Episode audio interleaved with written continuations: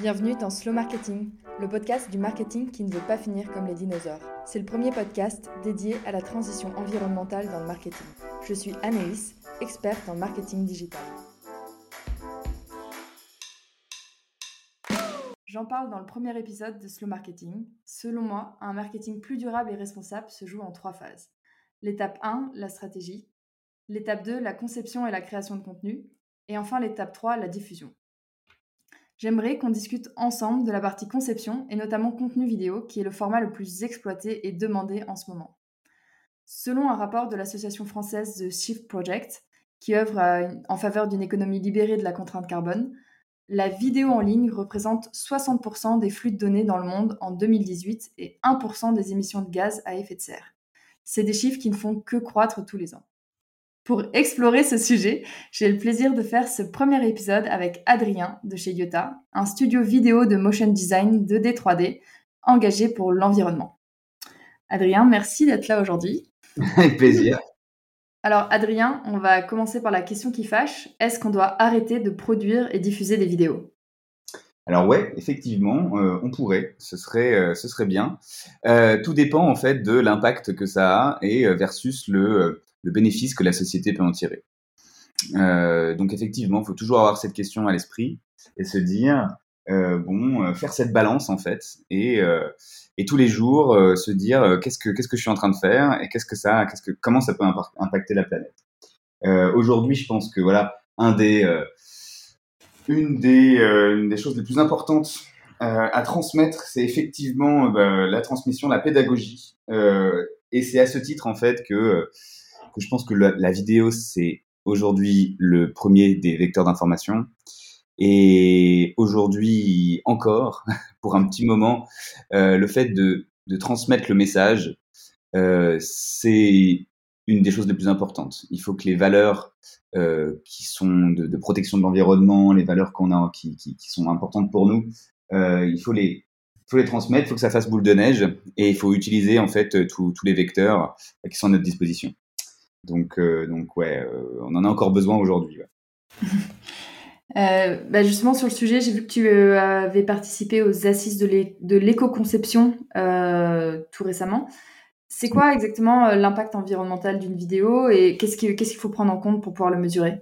Alors, c'est pas facile à, pas facile à, à déterminer. c'est assez large. C'est-à-dire, effectivement, ça, ça, dépend comment on compte. Euh, dans le numérique, dans la vidéo en particulier et dans le milieu numérique de manière un peu plus large, euh, le plus gros des impacts, euh, c'est le matériel. voilà, c'est ça qui est important à avoir en tête. Si on n'a pas les chiffres exacts, il faut au moins avoir les ordres de grandeur. Et, et c'est en ça que voilà, nous chez Iota, on est un, un, de nos trois objectifs en tant que société à mission, c'est quand même la, la transmission. C'est ça, c'est le partage. Et si on peut transmettre une seule information, c'est-à-dire l'ordre de grandeur du, de l'impact du matériel, des infrastructures dans l'impact environnemental euh, du numérique, euh, ce serait déjà vachement bien. Euh, c'est-à-dire que bon, mais c'est vraiment de très très loin. C'est-à-dire, c'est presque presque les trois quarts de, de, de, de l'impact du CO2, enfin des émissions de CO2, euh, c'est vraiment l'extraction euh, des matières, des matières premières qui sont nécessaires à la fabrication des, des infrastructures. Donc, Quand si on veut. De matériel et infrastructure, c'est tout ce qui est ordinateur, caméra. Euh... Exactement, tout, un, tout matériel informatique, euh, smartphone, euh, mm-hmm. vraiment tout ce qui est nécessaire, mais aussi les serveurs hein, qui servent à, à uploader ouais. les vidéos, qui servent à échanger les informations. Donc en fait, tout ça, euh, c'est ça l'impact premier. Donc si on veut réduire notre impact euh, tout en continuant à utiliser du numérique, la première des choses à faire, c'est garder ce matériel le plus longtemps possible. Okay. Euh, c'est ça. Et aussi les, les, sourcer de manière un peu plus responsable. C'est-à-dire, si j'ai besoin d'un matériel euh, qui n'est, euh, enfin, si je peux trouver mon matériel euh, avec en reconditionné ou en deuxième main, et eh ben c'est très très bien. Si je peux aussi le recycler, c'est vachement bien aussi. voilà, il faut vraiment penser à étaler la vie euh, des, des, matériels le, le, le, plus possible. Quoi. Ok.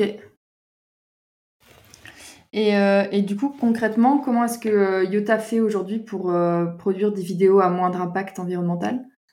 Eh bien, on a plusieurs pans sur lesquels on a travaillé. C'est-à-dire, en premier lieu, euh, le workflow. C'est-à-dire en interne, euh, c'est important de sensibiliser toutes nos parties prenantes, c'est-à-dire à la fois, bah, effectivement, euh, les équipes, hein, pour qu'elles comprennent les enjeux, pour qu'elles comprennent euh, ensuite comment euh, réduire leur impact au quotidien quand elles, quand elles travaillent.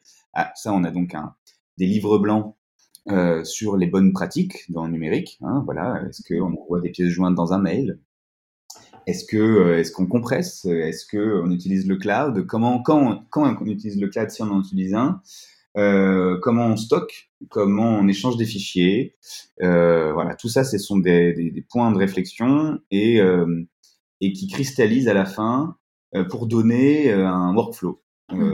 un workflow qui est ben, qu'il faut ensuite suivre donc ça, c'est aussi, euh, c'est aussi une, un, autre, un autre challenge. Euh, donc ça, c'est pour le numérique en général et pour la vidéo en particulier, euh, c'est aussi, euh, c'est juste un peu plus défini, c'est-à-dire que voilà, il faut, il faut structurer une certaine façon, il y a une certaine façon de, construire ces fichiers de travail. Euh, il faut les nettoyer, il faut les euh, il faut les organiser euh, et surtout, euh, avant de les, il faut les mutualiser quand on peut euh, et, euh, ensuite il faut les, il faut les stocker euh, de manière la plus, la plus durable possible. Alors ça demande un investissement, c'est sûr, parce que voilà, on pourrait aussi juste les mettre en tas dans un stockage et ne plus y penser, mais en fait, mais en fait non, ça, a à la fois un gain, de gain, d'espace euh, gain de et surtout un gain quand c'est nettoyé, quand c'est propre, quand c'est optimisé. Euh, à la réouverture, quand on en a besoin, euh, bah voilà, c'est en fait plus efficace. On gagne, on est, euh, on est plus efficient à ce niveau-là aussi. Donc, euh, donc euh, voilà, ça c'est les, ça les grandes actions en termes de, de, de vidéo. on a aussi des serveurs. Donc ça c'est quand on produit, surtout en manière d'animation 3D on a euh, un partenaire qui nous met à disposition des serveurs un peu plus éco-responsables dans le sens okay. où ils réutilisent la valeur, la chaleur qu'ils émettent euh, pour chauffer de l'eau. Euh, ça, ah. ils chauffent, euh, voilà, ils chauffent euh, un, des logements sociaux, bientôt une piscine, un hôpital aussi, voilà des. C'est trop cool. Ouais, c'est sympa. Quand on peut pas réduire son, ouais. quand on peut pas réduire son énergie, on peut la valoriser, quoi. Ok. Il y a aussi une autre, un, un autre pan qui est important, c'est le pilotage. C'est-à-dire que pour commencer à réduire, il faut d'abord savoir où on en est. Euh, et donc ça, il faut savoir euh, estimer, il faut savoir cartographier en fait ces émissions. Et ça, c'est pas si simple que ça. C'est-à-dire que nous, on a fait, on fait des bilans carbone chaque année. Ouais. Et en fait, voilà, pour estimer les postes de dépenses, euh, il faut avoir mis en place des, euh, des systèmes de mesure. Et donc, voilà, il y a des petites actions. Aujourd'hui, il existe par exemple des, des petits appareils qui servent à mesurer les dépenses énergétiques euh, des postes en eux-mêmes. Euh, donc euh, voilà, ça peut, ça peut aider à cartographier. Et puis après, on peut faire des sondages en interne pour savoir qui vient à vélo, euh, qui vient, euh, qui vient en transport. Voilà, ça peut -hmm. être un autre poste de dépense. Euh, et ensuite, effectivement, c'est toutes les autres utilisations du numérique, tous les usages qu'il faut travailler, c'est-à-dire le cloud, le non-cloud, euh, voilà, c'est assez large comme, comme pan de travail. J'y pense là. Du coup, quand Iota a fait son bilan carbone, c'était quoi le plus gros poste de dépenses euh, énergétiques Alors, justement, c'est pour ça que. parce que chez nous, on, chez nous le, le, plus gros poste de dépenses, c'était l'approvisionnement. C'était l'approvisionnement et le matériel. Euh, le Par problème, approvisionnement, t'entends quoi? Euh, L'approvisionnement des, euh, des, livraisons, ce genre de choses, quoi. Ok. Euh... Oui, parce que tu peux, c'est beaucoup plus difficile aussi de maîtriser euh, la traçabilité. Euh. C'est ça, c'est ça, c'est pas simple, c'est pas simple, mais on peut quand même le travailler, quoi. mais le gros problème, en fait, c'est que nous, ça nous a surtout montré qu'il y avait des trous dans la raquette. C'est okay. surtout ça le problème, c'est que, en fait, nous, par exemple, on fait partie de, euh, on paye notre, nos, notre, notre électricité euh, dans notre loyer, quoi. Euh, donc du coup, on pilote pas ça. Ouais. Pas savoir. Euh, et comme on est en commun, on mutualise des locaux, euh, et ben on peut pas avoir le détail de ce qu'on consomme. Okay. Euh, on n'a pas le choix non plus de notre de notre fournisseur d'énergie. Donc en fait, tout ça, bah voilà, on était bien démunis. on fait, bon bah voilà, en fait, comment on peut faire pour savoir? Bah, Du coup, on a mis en place des mesures pour pour micro micro gérer et, et compenser en fait les, les, les trous qu'on a qu'on a qu'on a qu'on a vus quoi. Ouais, la première étape, en fait, c'est déjà de, d'essayer de prendre conscience et de, de, mesurer avant de vouloir essayer de changer quoi que ce soit, parce qu'en fait. Euh, ouais, ouais, ouais, D'abord, d'abord, c'est la pédagogie. Hein. c'est pour ça que je dis que voilà, le, mmh. encore aujourd'hui, c'est bien d'essayer de réduire son empreinte. C'est bien essayer. Euh, c'est bien essayer. Nous, notre deuxième objectif, c'est de soutenir les porteurs de projets impact. Donc, c'est quand même bien d'essayer de, de soutenir les gens qui le méritent et qui vont dans la bonne direction. Euh, mais euh, un des objectifs aussi primordiaux encore, encore pour quelques temps, c'est d'essayer d'engager et d'essayer de, euh, faire en sorte que les gens nous soutiennent et les gens, les gens changent, enfin les gens comprennent, les gens, voilà, de transmettre les messages quoi, et que qu'ils prennent conscience et que et que tous on relève la tête et on avance ensemble. Et du coup, toi qui es en contact quasi permanent avec des prospects, clients. Tu, l'aspect environnemental, pour toi, c'est quelque chose qui commence à prendre de... Enfin, qui, dans les discussions, euh, enfin, Yota a 5 ans maintenant, est-ce que c'était quelque chose qui, euh, qui, était en, euh, qui était dans les sujets il y a 5 ans ou comment... Est-ce que tu as vu une, une, évolution depuis? Ouais, ouais, ouais c'est vrai que là, bah, ça commence à cristalliser de plus en plus. Quoi. ça, c'est clair. on voit alors, ça dépend sur quel sujet, euh, ça dépend quel client aussi, naturellement. Mais c'est vrai que les gens viennent à nous euh, de plus en plus euh, pour ça. Euh, ça, c'est sûr, pour notre, notre engagement. Euh, on voit aussi que ça se bouge dans les grands groupes. Ça, c'est très important. Vraiment, qui n'a pas de politique RSE aujourd'hui?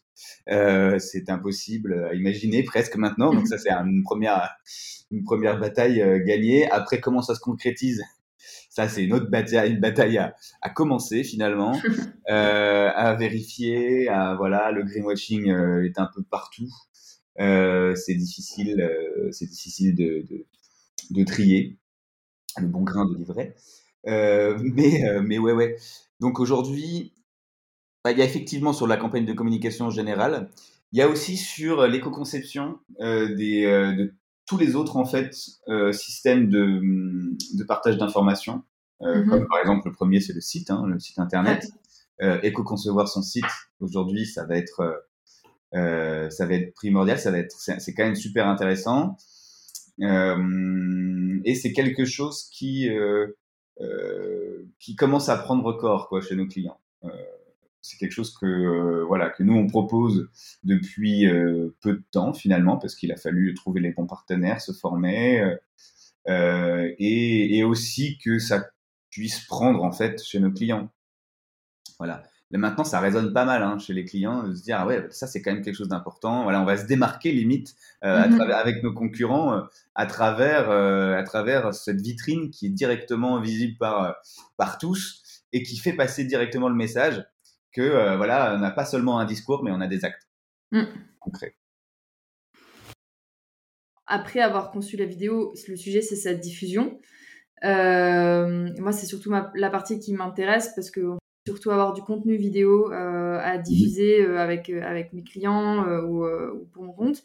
Est-ce que du coup, c'est possible vraiment de limiter le poids d'une vidéo sans, sans en altérer sa qualité? Oui, bien sûr, et euh, encore heureux.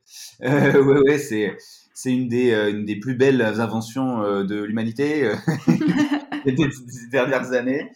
non, mais c'est vrai, hein, sans la compression, le web n'existerait pas. même très peu de logiciels existeraient. bon, finalement, est-ce que je vais me dire que si la compression n'avait pas existé, on aurait, on aurait continué à, à, ne partager que du texte sur le web. du coup, euh, ça aurait évité des, pas mal d'émissions de gaz à effet de serre. Oui, mais bon, euh, on, va, va pas parler des, euh, des, inventions et des, versus les usages. mais mais c'est vrai que la compression, c'est aujourd'hui un des, une des premières marges de manœuvre qu'on a. Et donc, quand tu as euh, un objet vidéo, euh, tu peux le passer à la moulinette avec certains euh, logiciels qui sont extrêmement bien faits. Avec les bons paramètres, ça te permet vraiment de, sans réduire la qualité visible en tout cas, d'avoir la, voilà, le faire passer ton message et que ce soit ce soit extrêmement utile. Enfin voilà, tu réduis de la moitié, du trois quarts. En fait, toujours adapter en fait son médium, enfin son média au médium en fait justement. si tu veux le diffuser sur un, des téléphones, ça sert à rien qu'il soit en 4K quoi. Ça sert même à rien qu'il soit en, en, en, Full HD. Full HD c'est 1080p. voilà, tu peux, on peut, décemment se dire qu'on peut avoir quelque chose en 720p et encore même on pourrait peut-être réduire quoi. Donc voilà, adapter son support, enfin adapter son, son média au support, très important. Et, euh, et ensuite, euh, ouais, le réfléchir ensuite, ouais, trouver le bon logiciel. Réfléchir en amont aussi, bien sûr. Hein. Euh, on peut aussi le, le, bien découper pour que ça fasse, ce soit plus court. C'est aussi une, des, une des façons de réduire le poids. Et, et, voilà quoi. Il y a plusieurs. En, en, termes de compression, en tout cas, il y, a des, il y a des très beaux logiciels qui font, qui font des choses magnifiques. Et et tu trouveras d'ailleurs sur le site de Yota un article qui explique un petit peu euh, plus en détail comment on peut faire simplement euh, pour, réduire, euh, pour réduire le poids d'une vidéo. Ok, super intéressant. Ouais. Ben, on l'ajoutera aux notes de l'épisode. Et c'est vrai que ça me fait penser que on a tendance à toujours vouloir la, la Full HD, quoi, pas forcément 4K pour du digital, pour des campagnes, mais c'est vrai que l'HD, c'est un peu la, la base d'une diffusion. Alors que moi, si j'y réfléchis, quand je lance des campagnes, euh, euh, par exemple LinkedIn, et que je sais que 80% des utilisateurs sont en fait sur, euh, sur mobile, ça n'a aucun intérêt en fait d'être d'être sur une qualité HD en fait. Bah ouais, ouais, ça peut. Voire même, ça peut, si la personne n'a pas un très bon réseau ou quoi, ça peut amoindrir son expérience, donc être plutôt Ouais, ouais, franchement, euh, ça dépend de ce qu'on montre, quoi. C'est toujours mmh ça. C'est-à-dire que si effectivement, il y a des cas, il y a des cas où effectivement la qualité pourrait être intéressante. Si tu montres des graphiques euh, très précis avec des grilles où il faut que ce soit effectivement, euh, on, on, voit le détail, ok, là ça peut être intéressant. Mais pour un, pour une visio, enfin pour des gens qui parlent face caméra, non, c'est pas nécessaire qu'on voit le grain de peau à la mesure, je suis pas sûr même que ce soit, bienvenu. Petite question de fin, la, classique. Euh, selon toi, qui est-ce que je devrais inviter sur ce podcast pour parler euh, marketing responsable? Eh ben, eh ben, pourquoi pas parler justement web euh, mm-hmm. Parce que éco-conception web, c'est un, c'est vraiment le, un, enjeu du, un enjeu du moment et ça cristallise un petit peu bah, tous les, tout ce qu'on a pu évoquer aujourd'hui. Hein. Mm-hmm parce que justement à travers le web on met des images, on met des vidéos, on met du texte. C'est aussi la vitrine de beaucoup de d'entreprises et de structures. Donc euh, donc ouais, et puis c'est c'est c'est vraiment quelque chose qui, qui est en mouvement quoi. Euh, donc ouais, je te conseillerais bah, Lou Verdun, euh, qui est qui est un expert dans ce domaine-là et qui pourra pourra te répondre. Euh, et éventuellement aussi euh, euh, Alison Béjon, que j'ai rencontré aux assises justement la semaine dernière, et qui aux assises de l'éco de production, et, et qui effectivement fait des conseils pour réduire l'impact environnemental des productions, des productions audiovisuelles, soit Et ouais, ça peut être intéressant aussi que tu puisses échanger avec elle. Ok, trop chouette. Et eh ben, je les contacterai pour euh, continuer cette discussion. écoute, Adrien, merci pour ton temps. Et eh ben, merci à euh, toi. ça fait un plaisir. Euh, pour retrouver Yota, je vous invite à suivre sa newsletter Impact pour une com plus durable, ainsi que son blog. Et du coup, je partagerai l'article sur, sur la compression des fichiers vidéo, qui me semble très intéressant. Merci. Merci, salut.